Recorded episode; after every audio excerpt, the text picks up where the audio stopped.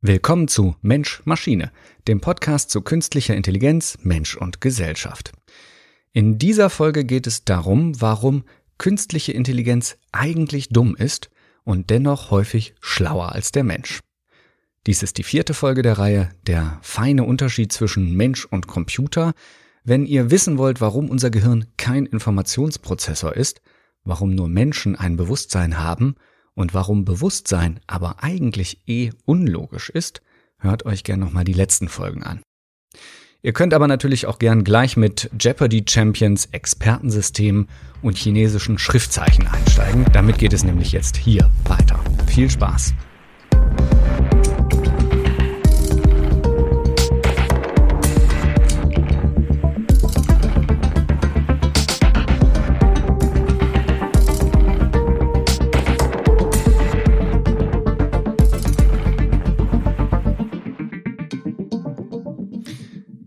Wer ist Bram Stoker? So lautete die richtige Frage zur Antwort. Das klingt jetzt ein bisschen komisch, aber so sind die Spielregeln des Spiels Jeopardy. Die KandidatInnen müssen die richtigen Fragen zu den vorgegebenen Hinweisen finden. Hier wurde nach dem Autor gesucht, dessen berühmtester Roman von einem Buch über die Fürstentümer Moldawiens und der Walachei inspiriert wurde. Watson wusste es sofort. Mit seiner Antwort beendete er seine dreitägige Siegesserie gegen die beiden besten Jeopardy-Spieler der Welt, die mit ihren Teilnahmen schon Millionen verdient hatten. Etwas, ja, resignativ kritzelte der zweitplatzierte Ken Jennings dann noch unter seiner Antwort, ich für meinen Teil begrüße unsere neuen Computerherrscher. Ein Witz, also vielleicht hat er es auch ernst gemeint, denn Watson war eine künstliche Intelligenz. Jennings hatte zwar auch richtig getippt, doch war er längst viel zu weit abgeschlagen, als dass er die Maschine noch hätte einholen können. IBMs sogenanntes Expertensystem Watson hatte sich mit mutigen Einsätzen und richtigen Antworten gegen seine menschlichen Rivalen deutlich durchgesetzt. Das war natürlich bei weitem nicht das erste oder das letzte Spiel, in dem menschliche Großmeister gegen Computer verloren. Ich habe das damals noch erlebt. Ich erinnere mich auch noch wirklich ganz prägnant an dieses Bild, wie Juri Kasparov zwischen seinen Fingern hindurch auf das Schachbrett schielt und immer wieder den Kopf schüttelt. Er, er kann es einfach nicht glauben, er hat verloren gegen die Maschine. Ja, am 11. Mai 1997 war das. Da gewann auch ein Computer von IBM, nämlich Deep Blue, gegen den Jahrhundert Schachmeister im sechsten Spiel und entschied damit den ganzen Wettkampf für sich. Ausgerechnet Schach, das Spiel, welches bis dato als Königsdisziplin des menschlichen Denksports galt, schien für immer verloren an die Computer.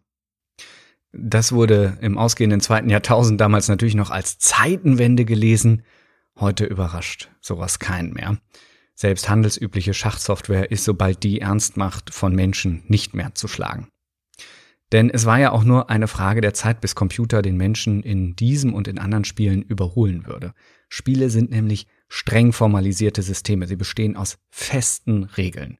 Die Handlungsmöglichkeiten sind deshalb klar begrenzt und lassen sich auch durchrechnen.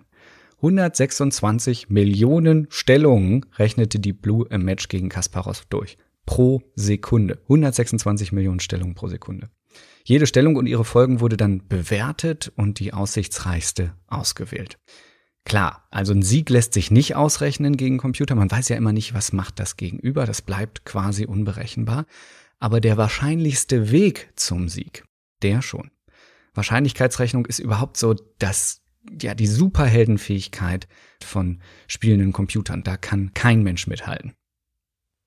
Trotzdem ist die Überraschung natürlich immer wieder groß. Das Feuilleton bekam nochmal Schluck auf, als das Programm AlphaGo im März 2016 den südkoreanischen Weltklasse-Spieler Lee Sedol im Go besiegte. Go war nicht nur komplexer als Schach, es bietet auch keine Bewertungskriterien, mit denen sich errechnen ließe, wie aussichtsreich ein Zug ist. Statt also den wahrscheinlichsten Weg zum Ziel zu berechnen, berechnete das Programm, wie sich das Gegenüber wahrscheinlich verhalten wird. Und dazu lernte es aus einer Datenbank von 30 Millionen menschlichen Zügen vorherzusagen, wie ein Mensch wahrscheinlich als nächstes ziehen würde. Die daraus resultierende Vorhersagegenauigkeit von 65 Prozent reichten völlig, um für Menschen quasi unbesiegbar zu werden. Wenn ihr genauer wissen wollt, wie diese Algorithmen funktionieren, guckt nochmal in die Show Notes, da hinterlege ich noch ein paar Hinweise dazu. Wahrscheinlichkeiten, Modelle, Varianten, das lässt sich alles errechnen. Da sind Computer stark. Denn das findet alles außerhalb der Realität in klar umrissenen virtuellen Spielwelten statt. Aber Jeopardy funktioniert ja ganz anders. Es geht nicht um taktische Analyse, sondern um Allgemeinwissen.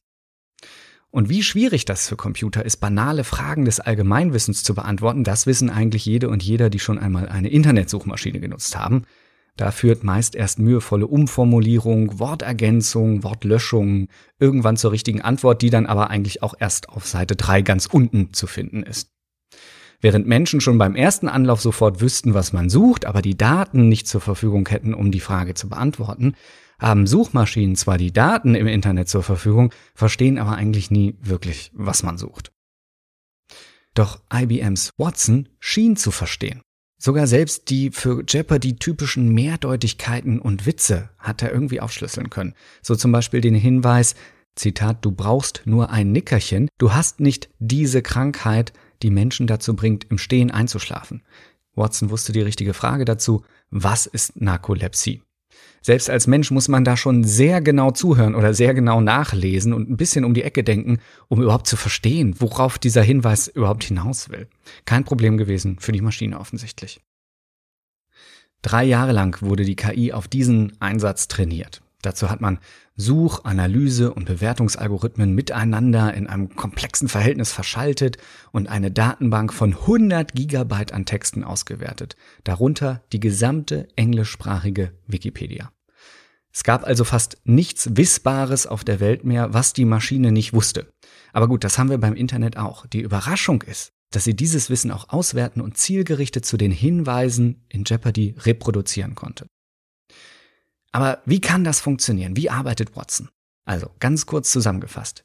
Die gestellten Hinweise wurden von der Maschine syntaktisch in ihre Satzbausteine zerlegt und dann werden die Datenbanken, die Watson zur Verfügung stehen, nach diesen Satzbausteinen oder nach den einzelnen Begriffen durchforstet und geschaut, welche anderen Begriffe immer wieder in der Nähe dieser Satzbausteine auftauchen und vielleicht sogar in der richtigen syntaktischen Anordnung, sodass sie als Antwort taugen könnten. Also hier zum Beispiel die Suche nach Nickerchen, ja. Und die äh, gefundenen Begriffe werden dann mit einem Fragepronomen versehen, wer wie was wo, ne? also was ist Narkolepsie. Und dann wiederum je nach äh, Nähe im Kontext zu den Begriffen, nach denen die Datenbank durchsucht wurde, bewertet. Und so errechnet Watson bis zu 200 hypothetische Antworten und für jede dieser Antworten auch einen einzelnen Score, der bewertet, wie wahrscheinlich die Richtigkeit dieser Antwort ist und überschreitet die bestbewertetste Antwort eine bestimmte Schwelle, hier, was ist Narkolepsie, betätigt Watson den Buzzer. Er will antworten. Bzzt. Und das alles passiert in Millisekunden. Und Watson liegt dabei meistens richtig. Aber auch nicht immer. Als der Name der US-amerikanischen Stadt gesucht wird, die zwei Flughäfen hat, von denen einer nach einem Weltkriegshelden benannt ist und ein anderer nach einer Schlacht im Zweiten Weltkrieg, da zögert der Computer. Er traut seinen eigenen Hypothesen nicht. Die bestbewertetste liegt nur bei 30 Prozent Richtigkeitswahrscheinlichkeit. Wahrscheinlich hat er einfach nicht genügend passende Treffer in den Datenbanken gefunden oder die Syntax hat nicht gestimmt. Wie auch immer. Leider musste Watson antworten, denn es war die Finalrunde. Da müssen alle antworten, auch wenn sie sich nicht sicher sind. Beide Menschen antworteten korrekt mit Chicago und den Flughäfen O'Hare nach einem Weltkriegshelden und Midway nach der Schlacht im Pazifik. Doch Watson hatte sich irgendwie in seinen Algorithmen verheddert. Er entschied sich für Toronto. Das ist nicht nur falsch, es liegt nicht einmal in den USA. Der Schaden für Watson war gering, er hatte nur 947 Dollar gesetzt. Die SpielerInnen können, je nachdem, wie sicher sie sich ihrer Antwort sind, mehr oder weniger Geld setzen. Ganz offensichtlich war Watson sich nicht sicher, aber die Antwort ist natürlich peinlich. Klar, auch Menschen sind nicht allwissend, nicht jeder Mensch weiß, dass Toronto nicht in den USA liegt, aber der Unterschied ist, die korrekte Antwort und alle notwendigen Hinweise dafür waren Watson ja in seiner Datenbank durchaus zugänglich. Er hatte das Wissen, was er brauchte, aber er hatte die Frage einfach nicht verstanden. Und er hatte nicht nur diese Frage nicht verstanden, er hatte keine der Fragen verstanden, auch nicht die, die er richtig beantwortete. Wie geht das? Wie kann eine Maschine Fragen beantworten, die sie nicht versteht? Um das zu erklären, gibt es ein Gedankenexperiment und das nennt sich Chinese Room oder ja, chinesisches Zimmer. Ich erzähle euch mal, wie das Gedankenexperiment funktioniert. Stellt euch einen geschlossenen Raum vor, in dem ein Mensch sitzt. Und dieser Mensch erhält durch einen Schlitz in der Tür Geschichten auf Chinesisch. Leider hat er davon nicht so viel, denn er spricht kein Chinesisch. Er kann die Geschichten nicht mal lesen, denn die Geschichten sind in Handschrift geschrieben und allein. Ja, um die Schrift zu lernen, müsste man schon 1500, 2000 Zeichen lernen und dafür hat er auch gar keine Zeit. Aber das braucht er auch nicht, denn er hat immerhin ein grammatikalisches Handbuch für die chinesische Sprache in seiner eigenen Sprache. Also die eigene kann Deutsch, Englisch, völlig belanglos, total egal. Er hat aber ein grammatikalisches Handbuch und er hat ein Synonymwörterbuch auf Chinesisch. Also zu den Zeichen, die er nicht versteht, kann er sich noch andere dazu passende Zeichen heraussuchen, die er auch nicht versteht. Und außerdem kann er, ohne die Sätze zu verstehen, feststellen, in welchem Zusammenhang die Zeichen miteinander stehen. Also was ist hier ein Fragepronomen? was ist ein Subjekt, was ein Objekt, Prädikat, je nachdem, wie sich das im Chinesischen verhält. Und nun erhält diese Person in dem Raum Fragen zur Geschichte. Ebenfalls notiert in chinesischen Schriftzeichen auf Chinesisch. Er kann also nur rekonstruieren, welche Zeichen welche Funktion innerhalb dieser Frage haben und die Geschichte nach diesen Zeichen durchsuchen und nach Synonymen, die die Person halt in diesem Synonymwörterbuch gefunden hat. Und Stellen, wo diese Zeichen aus der Frage und Synonyme zu den Zeichen aus der Frage vorkommen, kann er dann wiederum syntaktisch aufgliedern und schauen, wo sind zum Beispiel diese Zeichen ein Objekt, wo sind sie ein Subjekt und so weiter und schauen, welche anderen Zeichen aus der Geschichte immer wieder in prominenter Verbindung mit Zeichen aus der Frage vorkommen. Und wenn er das geschafft hat, kann er dann diese gefundenen Begrifflichkeiten oder Satzbausteine neu zu einem kompletten Satzgefüge zusammenbauen, weil er das Grammatikbuch hat, und sie auf einen Zettel pinseln. Und diesen Zettel als Antwort durch den Türschlitz nach draußen werfen. Ganz ohne die Geschichte oder auch nur die Fragen verstanden zu haben, inhaltlich, könnte es sein, dass die Person im Raum diese Fragen richtig beantwortet hat. Für chinesischsprachige Personen außerhalb des Raums muss es dann so aussehen, als ob die Person im Raum Chinesisch spricht und die Geschichte ebenso wie die Fragen gelesen und verstanden hat, während die Person im Raum stumpf vorgegebene Regeln und dicke Grammatikkataloge und Synonymwörterbücher abgearbeitet hat. So lautet das Gedankenexperiment Chinese Room des Sprachphilosophen John Searle. Der wollte damit zeigen, dass Computer Inhalte nicht verstehen müssen, um sie zu verarbeiten und sinnvolle Antworten hervorzubringen. Stellt man sich also den Computer wie dieses chinesische Zimmer vor, verarbeitet der nur Symbole nach vorgegebenen Regeln, ohne zu verstehen, wofür diese Symbole stehen, worauf diese Symbole also in der Welt verweisen. Und dieses Gedankenexperiment lässt sich, um es noch bildlicher zu machen, ja auch weiterspinnen. Ja, vielleicht hat diese Person auch den Raum nie verlassen. Vielleicht weiß sie gar nicht, was ein Baum ist, was ein Haus ist, was eine Liebe ist, was also all diese Symbole überhaupt repräsentieren, die in der Geschichte vorkommen. Vielleicht weiß die Person auch nicht mal, dass sie eine Person ist. Vielleicht weiß sie auch gar nicht, dass Symbole überhaupt eine Bedeutung haben können. Vielleicht denkt sie, das ist ein Malspiel, was ich hier durchführe. Vielleicht weiß sie gar nicht, dass es eine Sprache gibt. Vielleicht weiß sie gar nicht, dass es eine Sprache gibt, die Bedeutung hat. Der Computer weiß all das ganz sicher nicht. Woher auch? Denn all das Wissen, was ein Computer verarbeitet, liegt ihm ja nur als Daten vor, als Einsen und Nullen, die er verarbeiten kann. Und diese Einsen und Nullen bilden nur dann Symbole, bilden nur dann Worte und Bedeutung, wenn sie mit Erfahrungen aus der Realität verknüpft sind. Das Wort Baum als Schriftzeichen hat noch gar keine Bedeutung, solange man keinen echten Baum mal gesehen oder erfahren hat oder ihn wiederum aus anderen Beschreibungen mit anderen Vergleichen, die man erlebt hat, mal erklärt bekommen hat. Und nur in diesen Verweisen ergeben die Symbole auch einen Zusammenhang, ergeben also einen Sinn. Symbole für sich sind völlig sinnlos, so wie Schriftzeichen einer Sprache, die man gar nicht kennt. Und deshalb unterscheidet man in der Zeichentheorie der sogenannten Semiotik zwischen Signifikant, also dem Zeichen, und Signifikat, dem Bezeichneten, dem wirklichen Ding da draußen. Computer kennen nur Signifikanten, sie kennen nur Zeichen. Die andere Seite, das Bezeichnete, das wird bei jeder Eingabe, jedem Datenempfang messerscharf abgetrennt. Menschen hingegen können Zeichen gar nicht denken, ohne ihr Bezeichnetes immer mitzudenken. Das kennt man ja auch von so partypsychologischen Spielchen wie denke jetzt bloß nicht an einen rosa Elefanten. Da muss man natürlich an rosa Elefanten denken. Man kann das Symbol nicht ohne Gegenstand überhaupt verarbeiten im Kopf. Signifikat geht nie ohne Signifikant für Menschen. Computern hingegen ist es völlig egal, was sie da verarbeiten, ob das Bravo ist oder Tolstoi oder Vera am Mittag oder Doris Dörrie oder Ballermann oder Beethoven, ist völlig egal, was sie da speichern oder fragmentieren oder durchsuchen oder zerlegen oder rearrangieren, irrelevant. Für Computer handelt es sich lediglich um Wiederholungsmuster in unendlichen Reihen aus Einsen und Nullen. Ich weiß nicht, ob ihr dieses ikonografische Bild aus Matrix kennt, wo äh, die Daten im Computer immer nur als grüne Symbolreihen auf schwarzem Bildschirm dargestellt werden, die so von oben nach unten quasi runtertropfen. Ja, also eine völlig eindruckslose Datenwelt. Und dann gibt's dieses Zitat von dem äh, ja, äh, noch zu enttarnenden Bösewicht, der sagt, ich sehe den Code gar nicht mehr, ich sehe nur noch blonde, brünette, rothaarige. Also er erkennt eine Realität für ihn, während der Computer nur leere Daten verarbeitet. Ja, Matrix sowieso ja auch ein tja, sehr poetischer Film über diese Maschine, auch wenn es manchmal wie an dieser Stelle durchaus zugegebenermaßen bisschen platt daherkommt, stecken schon kluge Gedanken dahinter.